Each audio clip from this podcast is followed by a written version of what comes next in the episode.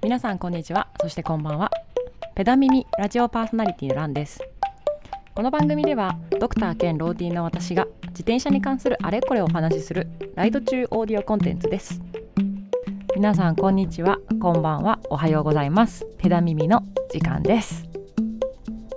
いや今週もね今週とか先週末からねこうなんでしょう天気がツンデレっていうんかな。こう急にちょっと暖かくなったと思ったら雨降って今ものすごくこうぐっとこう、ね、気温が寒くなってっていうすごい不安定な天気が続いております。皆さん自転車乗ってますか？私はですねあの予定はしていたんですけれどもあのあいにくの天気によりですねちょっと自転車乗る予定があったのが乗れずじまいで1週間を過ごしておりました。今週の投稿というか、まあ、フリートークでですねちょっと話したいことが2つあります。まずあの1つ目が高崎に行ってきたって話です。のインスタグラムをですね見ていてくれた方だったらわかると思いますがですね、えーと、と高崎といえばやっぱりだるまですよね。でそのだるま寺ってもうその名の通りもうだるまがたくさん奉納されているだるま寺っていう神社が高崎市内にあるんですけれどもそこで毎年1月の15日、まあ、第2週ぐらいにかけてどんと焼きが行われるんですよ。どんと焼きってあれかなこう地方でちょっともしかしたら地域で名前が呼び方が変わるんですけど、まあ、要はあの1年間お世話になったお守りとかお札とかそういったこうまあなんかなんでしょうね。信仰対象になるものなのかな。まあみたいなものをあの、燃やして天に返してあげてお疲れ様ですお世話になりましたっていう返却行事ですね。でまあ、どどんと焼きっていうのは大体その1月の大体正月明けで最初の週末か次の週末ぐらいには毎年やってるようなものなんですけれどもだるま寺のどんと焼きなのでだるまに火を放つんですよ。やばくないですか？あのリアル火だるまが見れるイベントなんですね。であの私も多分ちょっと前にツイッターかなんかでチラッと見てあこれ絶対行きたいと思ってもうそこカレンダーに入れてずっと1年温めてた行事なんですね。であの今年行けるって分かってこういよいよ準備を立ててました。であの高崎って東京からちょうど12030キロぐらいなんですよ。なんであまあ、往復してもいいけど、まあ、でも片道輪行してすごくちょうどいい距離だなって思うんですよね。でしかも基本的にルートはあの荒川沿い利根川と荒川をずっとあの追いかけていけばあの自動的に東京にたどり着くルートなんですね。だからあのルートを作るのもすごく簡単。であの基本的にまあ多少えーと、東京からだとちょっとだけ登るけど基本平坦。で帰りに至っては少しだけ下り基調で平坦っていうあのすごく走りやすいルートだなと思っていたので、えーと、行きは電車帰りは自転車っていうルートを立ててたんです。立んでたんですが、えーと、天気予報がどんどん変わっちゃってもうえーと、午後から雨っていう予報になってしまったので結局そこは諦めて、えーとただおとなしく電車で行って向こうでレンタカーを借りて、えーと、行ってきましたであのねあのイベントなんですけどそのだるまどんと焼きですよ。もうすごかったです。一言、まあ、すごい陳腐な感想を言ってしまいました。すごかった。何がすごかったかですよね。まあだるまをですねもう大小問わずあの山文字通り山のように積み上げましてですね。でそこであの何らかの衣装を着た あの何にも分かってない。何らかの衣装を着た何らかの人たちがですね何らかの言葉を唱えながら火を放つっていうイベントでした。ダメだ何にも分かっちゃいねえぜ。ねやっぱりこう結構あの、まあ、マイナーなイベントなんでしょうかね。あの結構こう神社というかお寺自体はかなり大きいところだったんですけれども来てた人たちはそこまで多くはなかったです。なんかほとんどの人があの外国の方か、えっと、カメラ趣味趣味のカメラマンタイプの方ばっかりだったのでまあまだそのそれほど知られてないっていうことと、まあ、イベントとしてはすごい地味なんですよね。だるまを燃やすだけっていう。ただやっぱ写真映えがすごいいいイベントでした。だってあのだるまってほんまによう燃えるんですね。あの、ま、もう本当に火だるまなんですけどもどちらかというとこう地獄絵図ですよねこう大量の火に囲まれただるまがこっちを見てるんですよ。まあね、なかなかね、ゾッとするものがありました。で、しかも、だるまってまあまん丸じゃないですか。まん丸な火がついただるまがですねやっぱ崩れてくるのでだんだんこうあの時々ですねその火がついただるまがこちらに転がってくるんですね。あの時々あの場内であのキャーっていう悲鳴がですねあのこだましながらですねあの割とあの阿鼻教官地獄絵図っていうあの全体の雰囲気としてはそんな感じでした。それでねあの燃え尽きた後のだるまってほんと綺麗に真っ白になるんですよ。燃やす前ってまあ基本赤だるまが多いんですけどまあね最近のだるまってすごいカラフルでいろいろ青やら白やら金やら緑やら何のかいろんな色があるんですね。で燃やし尽くしたら真っ白になるんですね。多分塗料が燃えやすいのかな？取れやすいのか。でもなんだろうあの黒いラインは残ってるんですよ。だるまのひげとか眉毛みたいなところは残ってるのでまあ多分塗料の関係なんでしょうね。でもなんかそれはすごかったです。真っ赤だっただるまの山がこう真っ赤な炎に包まれた後に真っ白に変わるっていうのは、まあ、それはそれですごい見応えがあるイベントでした。でまあね年に1回しか開かれないイベントなので次回はま来年になるんですけれどもぜひあの興味がある方はですねあのカレンダーに予定を入れていただいて「だるま寺どんと焼き」って調べたら速攻出てくるイベントです。であのぜひですねあの年末じゃない年始の初走りとしてすごいちょうどいい場所にあるのでぜひ東京に住んでる方で興味がある方はぜひ行ってみてください。ルートもとっても簡単です。でもちろんあの見客な方はですね往復していただいてもいいですしあの足に自信がないって方でも120キロならあの全然行けるイベントだなと思っているのであのおすすめはえっ、ー、と帰って先に電車で行っちゃって帰ってくるルートの方が、えっと、時間的にもま余裕があるかなと思います。というのもイベントがですね、えっと、11時ぐらいから始まって11時半には終わります。はいあの 本当にだるま燃やして終わりなのであのほんまにあっという間に燃えていきますであと特に別にそのだるまを燃やす以外のイベントも特にない出店も出てるわけでもない本当にこじんまりとしたイベントなのでまあおすすめはそのルートで、えー、と行ってあの帰ってくれば、えー、と夕方、まあ、夜暗くなってちょっとしてぐらいには東京に帰ってくれるルートなのでそういうルートを計画してみてもいいんじゃないかなと思います。であのちなみにですねえっ、ー、と結局自転車は持っていけなかったのでさすがにそのねただドルマだけ行って帰ってくるのもちょっともったいないかなと思ったのでせっかくなのであの辺観光しようというところでですね、えー、と結局一緒に行ったメンバーとまずあの富岡製糸場製糸場とあとこんにゃくパークに行ってまいりました。富岡製糸場はあの世界遺産に最近指定されたところででしてあの近代産業を発展させた日本の経済ぶち上げてくれたあのめっちゃシルク作ってるところですよね。あのー、まあ、個人的なポイントとしてやっぱりあの最初にこうエンジンを入れた近代工場の走りとしてはすごいあのやっぱ歴史好きとしてはすごい胸が高まる場所でした。であの写真映えもすごいするとこなのでぜひいいカメラ持ってってすごいたくさん歩いていいスポット見ていただければなと思います。あと開墾のことがすごい詳しくなれるのでめっちゃ楽しいです。であとあのこんにゃくパークですよ。ね群馬といえばね、9割が群馬で生成されているこんにゃく。そのこんにゃく会社がこんにゃく工場の脇に作ったこんにゃくの楽園その名もこんにゃくパーク。行ってきました。あの私すごいこんにゃくが前から本当に疑問ななんかすごいな謎の多い食べ物だなと思ってます。今でも思ってます。っていうのも、まあ、こんにゃくってあのこんにゃく芋から作られるんですけど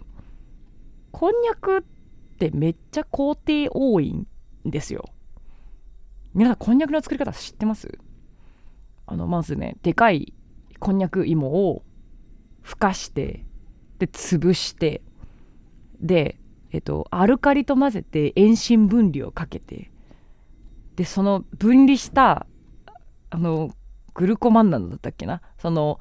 万難ですよ。こんにゃくのプルプル成分の主となる成分を抽出して。でそれをまた、えっと、水等と混ぜて固めて、えっと、加熱して固めてものが、まあ、こんにゃくになるわけなんですよね。いやなんか工程多いやん。で工程多いんですよ。工程多い割にカロリー6とかなんですよ。たくさん食べても。いやいやいやいやいやそんなめっちゃ丹精込めて作ってカロリー全然ないってなんなんってなんで食べようって思ったんって私疑問なんですよね。今でも疑問です。でそのね私の長年の疑問人はなぜ人はなぜというか正確に言うと日本人はなぜこんにゃくを食べようと思ったのかっていうのをですね謎を解明すべくですね。こんにゃくパークに我々は向かったわけです。で結局その謎は解明されないままですね。えっ、ー、とこんにゃくのことにだけついてちょっと詳しくなって帰ってまいりました。帰ってきました。はい。あのこんにゃく芋単体その生というか、まあ、芋そのものにはですねあのシュウ酸カルシウムっていう成分が入っていてであのこの成分がすごい人体に害なんですけれどもこれがあのぶっちぎりでたくさん入っているっていうせいで、まあ、生でも茹でても食べられないらしいんですね。で、まあ、個人的にはまあなんかそのじゃあもう他の芋とかにしたらええやんってちょっとなんか思っちゃったんですけどまあでもなんか人類というか日本人にはやっぱこんにゃくを食べなければならないなんかきっと理由があったんやろうなって思うと本当気になってます。なんか答えを知ってる人がいたらぜひ教えてほしいです。であのこんにゃくパークそのものはですねめちゃくちゃ楽しかったです。あのまあこんにゃく工場に付随しているパークなのでなんかもちろんこんにゃく工場見学とかはできるんですけれどももうそこ他にもですねあの見どころたくさんでしてあのまずですねあのこんにゃくバイキングがあるんですよ。こんにゃくバイキング。ねあのであのこんにゃくとバイキングっていうなかなかあの一緒に並んでるの見たことない単語がこう並んでるんですけどあのこんにゃくが食べ放題なお店がついてるんです。でしかもね無料なの。無料。無料でこんにゃく食べ放題なんですよ。えって意味不明ですよね。そうあのね無料無料であの本当にこんにゃくのいろんなね料理されてるこんにゃくがですね並んでてもうほんと食べ放題なんです。でも本当なんかいろいろありました。揚げたこんにゃくやらあのなんだっけ白滝をなんか麺類としてこうちょっと焼きそば風に味付けしたやつとか、まあ、ステーキだとか、まあ、煮物定番の煮物もありましたね。でそういったものをですねもうほんと勢いよとお皿に並べて食べられるっていうこんにゃくバイキングがあるんですであのまあこんにゃくバイキング結論を言っちゃうとあのこんにゃく料理を選んでる時が一番のピークでした。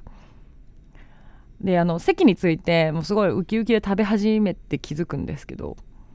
こんにゃくってどう頑張ってもこんにゃくなんですよ。ね。あのやっぱりこう味付けとかすごい工夫してあるんでこう最初一口目食べた時おすごい全然こんにゃくの感じがしないって思って食べてるんですけど噛めば噛むほどこんにゃくになるんですね。あの 最初は向こうにちらっと見えていたこんにゃくがどんどんこちらに迫ってくる感じです。はい。なので あのやっぱりだんだんこう食べてきたら気づくのがあの色とりどりさまざまな形のこんにゃくをたくさん食べられる場所。で結局こんにゃくなんですよ。なのであのだんだんだんだんあの一緒に食べてたメンバーも最初はウキウキしてたんですけどだんだん無表情になってきましてあの我々はもうただひたすらこんにゃくをもう食べてただけっていうものですね。まあ、やっぱそのやっぱバイキングってこう書いてあるとすごい楽しかったし、まあ、いろんなね味のこんにゃくがいろんな 味のこんにゃく違うな。いろんなこんにゃくの調理法が学べたっていうのはまあすごく面白かったですね。あの個人的おすすめは私はこんにゃくのピクルスがすごく美味しかったです。なんかすごいさっぱりしててこんにゃくの味が一番消えてたのがこんにゃくのピクルスだったので私は個人的にはこんにゃくのピクルスが一番好きでした。はい。あとですねあのこんにゃくパークそれ以外にもですねなんかのこんにゃくグッズ袋詰め放題ショッピングとかなんか足湯とか遊園地みたいなものもついているのであのぜひあの高崎だるま行ったついでにですねあの一応若干帰り道都内の方に向かう場合はちょっと帰り道になるのであのぜひライドのルートにもですね入れていただければなと思います。余裕があればですね。ぜひ皆さん行ってみてください。あのー、高崎だるま寺からこんにゃくパークに行く途中にもちょうどいい峠を越えていくルートになってたのでぜひあのこんにゃくパークも外さず行ってみてください。はい。であともう一個ねちょっとこれはなんかあの別の話でですねちょっと最近すごい感動した話があるんですけどあの最近ですね私ホイールを新調しました。でそのホイールの話はまたどこかでしますが、えっと、そこのホイールにですね、えっと、チューブレスタイヤを初めてつけたんですよ。ねあのチューブレスタイヤ初心者の方とかですなんじゃそれと思ってる方に一応説明しますとあの自転車のタイヤって、えっと、タイヤ、ね、外側に見てるタイヤの間に、まあ、1本チューブ挟んでることが多いんですね。おそらくなんかママチャリの修理とか見たことある人だったらわかると思うんですけど中にこう黒い薄いチューブがピロピロって入ってるんですよ。でえっと、チューブレスタイヤはこれがまあレスしてるすなわちもうあの外側にはめてるタイヤだけなんですね。えでそれだったらまあ空気漏れるやんとかまあなんかねちょっと穴が開いちゃったら漏れるやんって感じなんですけどあのそこでこう工夫がありましてあのシーラントと呼ばれる、まあ、あの穴塞ぎ剤みたいなものをあのタイヤの中に一緒に入れておくんですよ。でそうするとそいつが穴が開いちゃったらそこにギューって集まって固まってくれて、あのまあ、膜を張ってくれるというか勝手に穴を塞いでくれるんですね。もうあのいわば自己再生タイヤですよ。そう穴が開いても自己再生するの。ねやばくない？ミュウツーみたいなタイヤっすよ。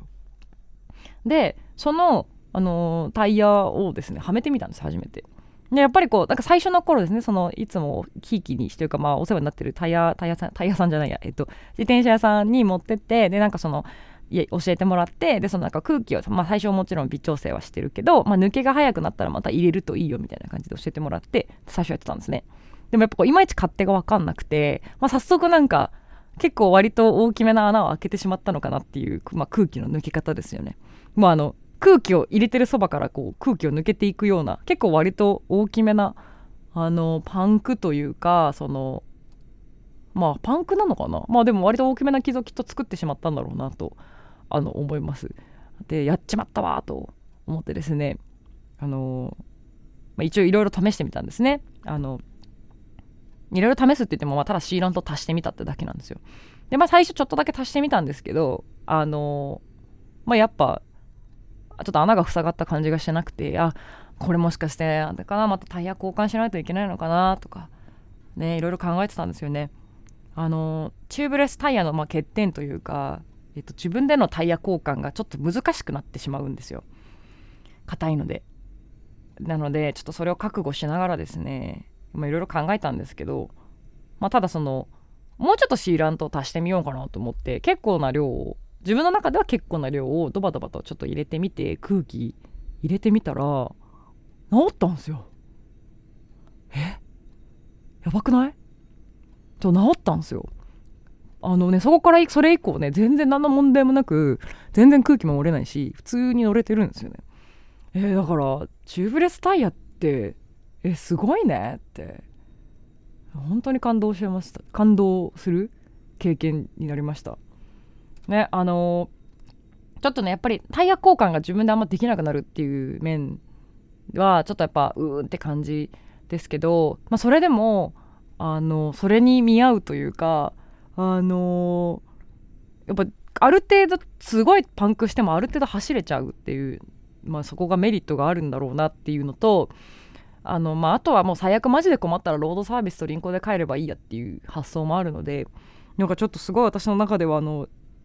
タイヤが勝手に自分で自分の傷を治したその自己再生能力にえらく感動しておりますなんか初心者みたいな感想を言っちゃったな。まあでもほぼ初心者だけどそうなんです。なのでちょっと個人的にはこの2つがすごい今週すごく面白かったなと思った経験でした。おおさて。おおさてもう結構20分ぐらい喋っちまったとさてですねえっと今週はですねあの前回の続きのあのおすすめルート編っていうのでちょっとこう西に移動してえっ、とどこだ、えー、中国四国か。の方を喋ろうと思ってたんですが思ってたんですがちょっと待ってと。私こう散々なんか旅おすすめ編とか言って全国各地の情報を紹介してるけどちょっとその前に輪行の話するの忘れてたわと思い出しました。輪行ですわ。あのねタイヤとえ？タイヤ？違う。輪行です。あの電車とかですね飛行機とか公共交通機関に自転車を乗せて移動するあの輪行ですね。で、えーと、私輪行歴がですねこの間数え直したらなんと14年目ぐらいに突入しております。はいあのロードバイクより先にですね輪行を始めてた人だったのであの輪行だけはすごい自信があります。でその輪行14年目の女がですねえっと輪行の話をしてないってちょっと由々しき事態なのでちょっと今回はですね旅の前に、えっと、輪行の話をしていきたいと思います。皆さん輪行したことありますか？ね。輪行って言ってもまあいろんなタイプがあると思うんですけど、まあ、この日本においては、まあ、ほとんどの輪行って電車輪行になると思います。電車ですね。飛行機輪行はですね、まあ、ちょっとやっぱだいだいぶ難易度が高いっていうのもあるのでちょっとまた別のコツが必要になるので、まあ、それはのよういう話をするとして。まずはその電車輪行ですよね。覚えていただければもうねめちゃくちゃ楽になります。はい。あのー、特に、まあ、私その初心者の方に最初に覚えてほしいことってあのチューブ交換、まあ、タイヤのパンク修理とあと輪行この2つだと思ってます。っていうのがそのこの2つを覚えるとマジでとにかくどこに行っても一旦は家に帰れるようになるっていうとこなんですよ。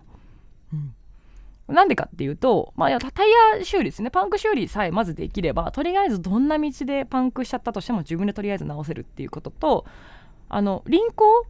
あのー、が分かってしまえばですねあの日本中って駅どこでもあります。そうちょっと走れば駅は大体どこにでもありますよっぽどな道じゃない限り。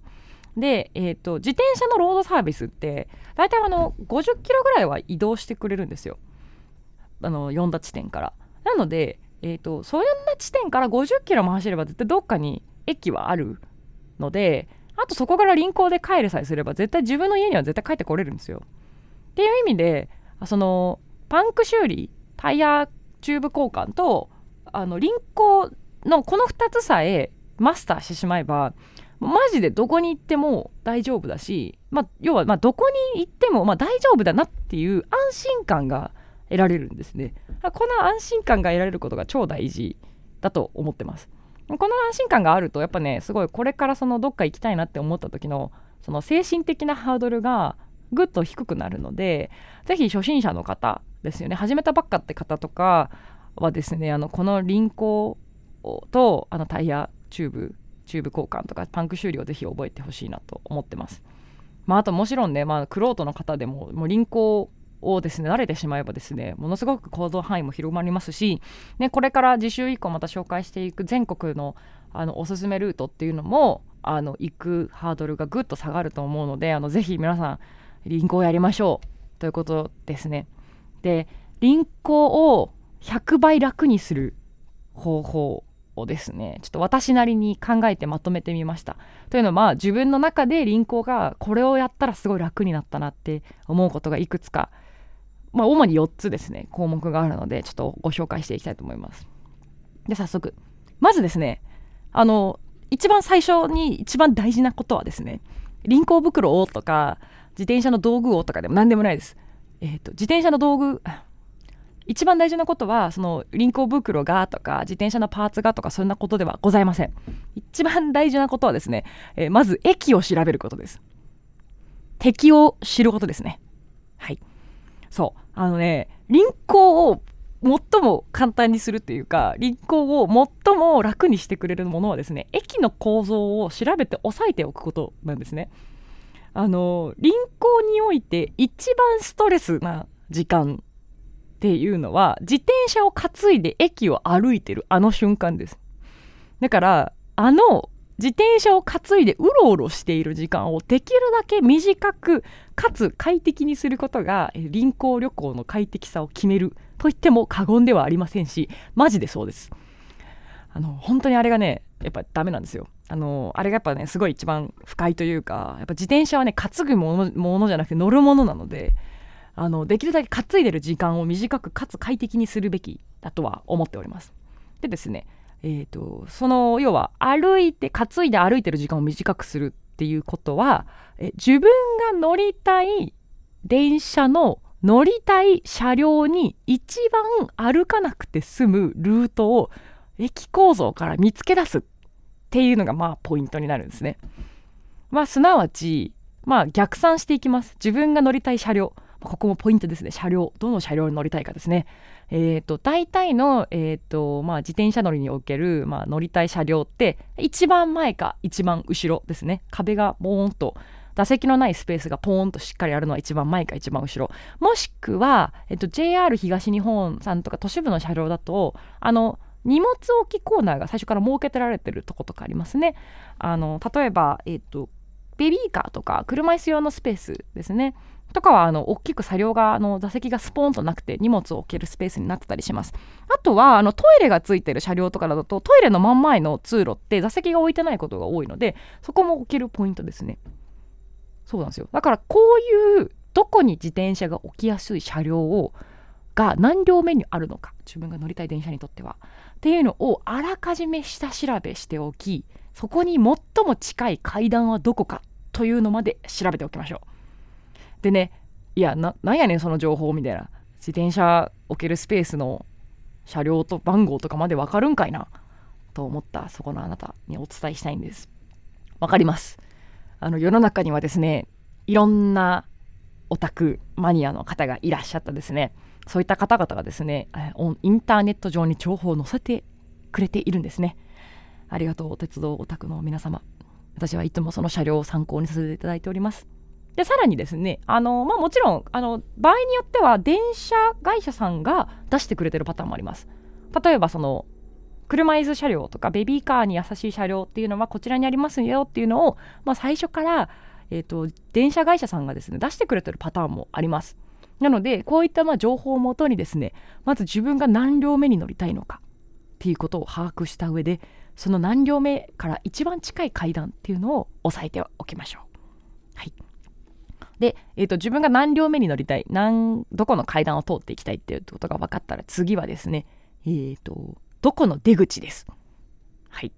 えー、よっぽどあの、ね、ちっちゃい駅とかではない限りだいたい出口は2つ以上あります。はい、そこの出口からですね逆算してどちら側がいいのかっていうことをですねしっかりと把握しておきましょう。で私のおすすめはやはりですねえっとメインと反対側の出口の方がですね、えっと、人混みが少ないので、えっと、乗りやすいなといつも思っております。反対側の出口ですね。あのー、あ大体ですね、もし新幹線側を使いたいなって思ってたら、やっぱりシンプルに新幹線乗り場に近い側がいいと思います。大体のですね、えっと、新幹線乗り場って、まあ、線路の向きとか見てもらったら分かるんですけど地図見てね。あの大体あのメイン通りの反対側に出口作ってることの方が多いので、まあ、そういったものを参考にしながらまず自分がその出口に近い側を見つけてそこの出口側をゴール地点もしくは出発地点としてルートを作っていく。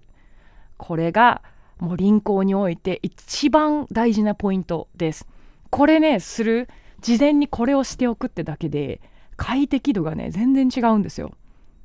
そう。なのであのぜひここね駅駅構造を調べるっていうことをですねあのやっていただきたいなと思います。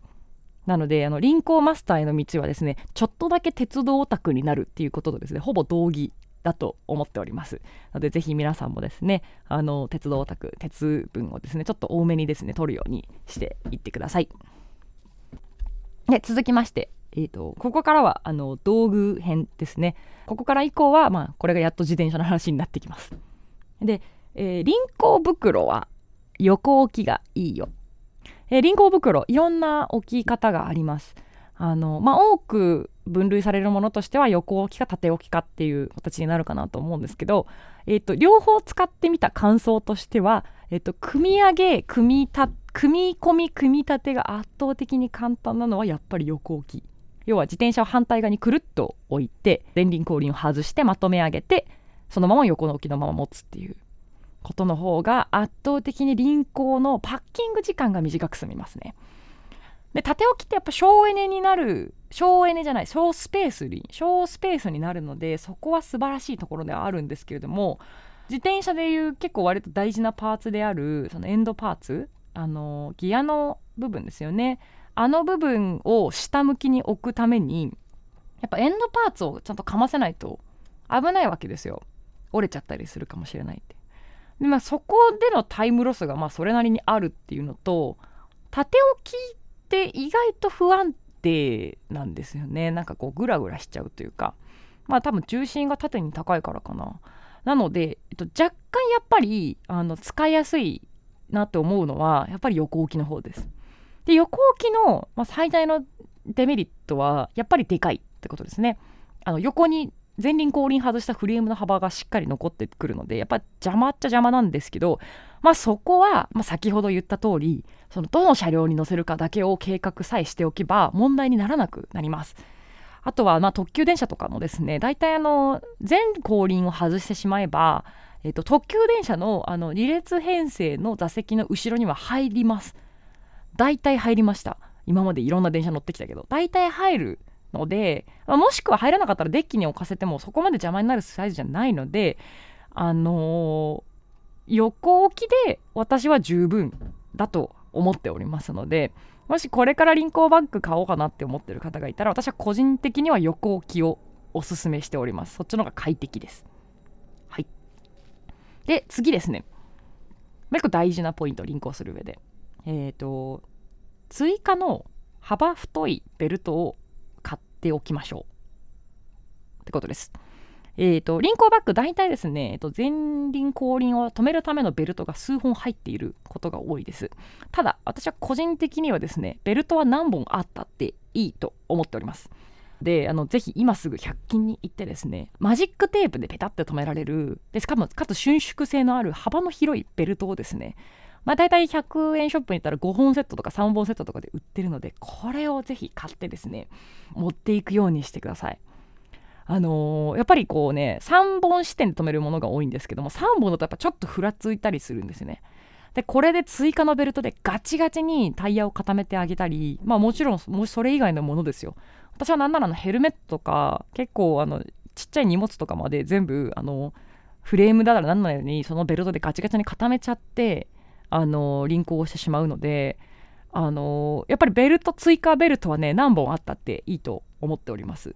でさらにこの追加ベルトですねあの輪行終わって走り始めてからもなんかなんとなくちょっとしたもの補給色とかをフレームにくっつけておくとかあのそういった風にもいろんな使い方ができる代物なのでぜひですねあのこれはあの買っていただいてあの持っていただけるといろんな使い道があります。輪行中も輪行してない時でも。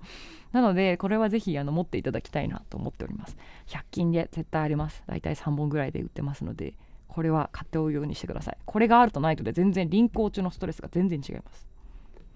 で最後ですねこれはちょっと人によるかなって思うんですけど私は個人的にはすごい楽になったと思う工夫が靴を持っていくこと、まあ、要はクリートシューズじゃない靴を一足持っていっとくといいよってことです。あねいややっぱクリートシューズはやっぱ歩くためにできてないよ。思いますわ。やっぱねあのクリートシューズってすごいやっぱ歩きづらいんですよね。でただでさえ歩きづらいのになんかそこにこうでかい荷物を持って歩くってもう怖いんですよ階段上り下りとか。なのであのもたとえ短い距離しか歩かないとはいえそこであのちっちゃい折りたたみの靴が1足あるだけで、えっと、輪行中のストレスがものすごく減ります。でまあ慣れてる方とかまあそのちっちゃい駅でしかうろうろしないとかなんかそういうことであればまあいらないかなとは思うんですけれどもまあでもねそれでもねあるとないとで結構そのお土産屋さんとかコンビニに寄る時のストレスがぐっと減るのであってもいいかなとは思っております。まあ、あとねクリートをカバーしているとはいえやっぱり裏の底に傷ついたりとかいうこともあるのでやっぱりクリートじゃないついてない普通の靴みたいなものは持っていていいんじゃないかなと思います。で私はですねあのまあマリンシューズみたいな感じで最近よく見られているあの本当にあの靴下みたいな靴ですねをですね、えーと、いつもあのくるくるくるっと丸めて先ほど言いました100均の幅太ベルトにですねぐるぐるに固定して、あのー、まあ、後ろのポケットに入れたりあの輪行に持っていくフレームバッグの中に忍ばせたりしております。だいたい、えっ、と、ゆで卵1個ぐらいの、まあ、ゆで卵1個は言い過ぎかな。でも握り拳よりは小さいぐらいになります。なのでこれ1足あるかないかだけでもですねあのかなり違ってくるのでぜひおすすめしたいと思います。特にね階段とかのねストレスがすごく減るのでこれめっちゃあっていいと思います。まあであとはまあオプションで、まあ、服を持っていくっていうのもまあ一つ車内での過ごし方が楽になるかなと思いますね。なんかやっぱ特にね特急とか新幹線とか乗って23時間2時間以上かな？2時間以上乗るときはやっぱり自転車ウェアってちょっと窮屈なのであのちょっとしたこうふわっとしてるゆるいワンピースみたいな服が1着あるとあの楽だなとは思ってます。なので私も2時間以上新幹線に乗る場合の時に限ってはあのそういった服もですね車内用の服みたいなものも持っていくとすごい快適に移動も過ごせるとは思います。はいということでですね、えっと、輪行を100倍楽にする方法、えー、4つお話ししました。その1液を入念に調べるということ。2つ目輪行袋はよく置きがいい。で3つ目が追加のベルトを買いましょう。そして4つ目は靴かもしくはまあクリートカバーとクリートがついていない靴をできるだけ持っていきましょう。この4つですね。はい。あの輪行をですねあのするってすごいハードル高いかもしれないんですけれども慣れてしまえば私輪行のパッキングは、えーと、パッキングだけで10分、えー、解体はもう5分で終わるぐらい慣れてきました。なのでですね慣れてしまえば、まあ、要はほんと10分15分追加足すだけで今まで自分が行ったことない場所にポーンと行けてしまうのであのそんなこうアレルギーというか妙妙にね忌避することなくぜひあのどんどん挑戦していただければなと思っております。